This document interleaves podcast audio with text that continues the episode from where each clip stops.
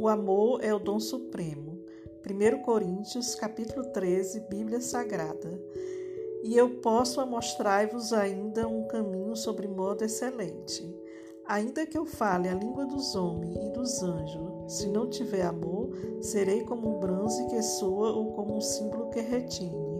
Ainda que eu tenha o dom de profetizar e conheça todos os mistérios e toda a ciência, ainda que eu tenha tamanha fé a ponto de transportar montes, se não tiver amor, nada serei. Ainda que eu distribua todos os meus bens entre os pobres, e ainda que entregue o meu próprio corpo para ser queimado, se não tiver amor, nada disso me aproveitará. O amor é paciente, é benigno. O amor não arde em ciúme, não se ufana, não se ensoberbece não se conduz inconvenientemente, não procura os seus interesses, não se exaspera, não se ressente do mal. Não se alegra com injustiça, mas regozija-se com a verdade. Tudo sofre, tudo crê, tudo espera, tudo suporta.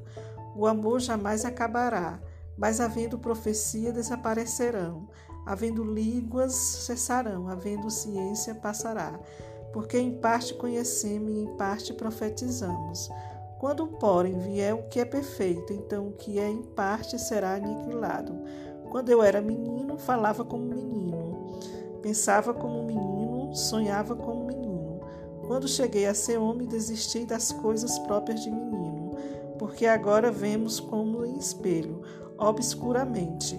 Então veremos face a face. Agora conheço em parte, então conhecerei como também sou conhecido.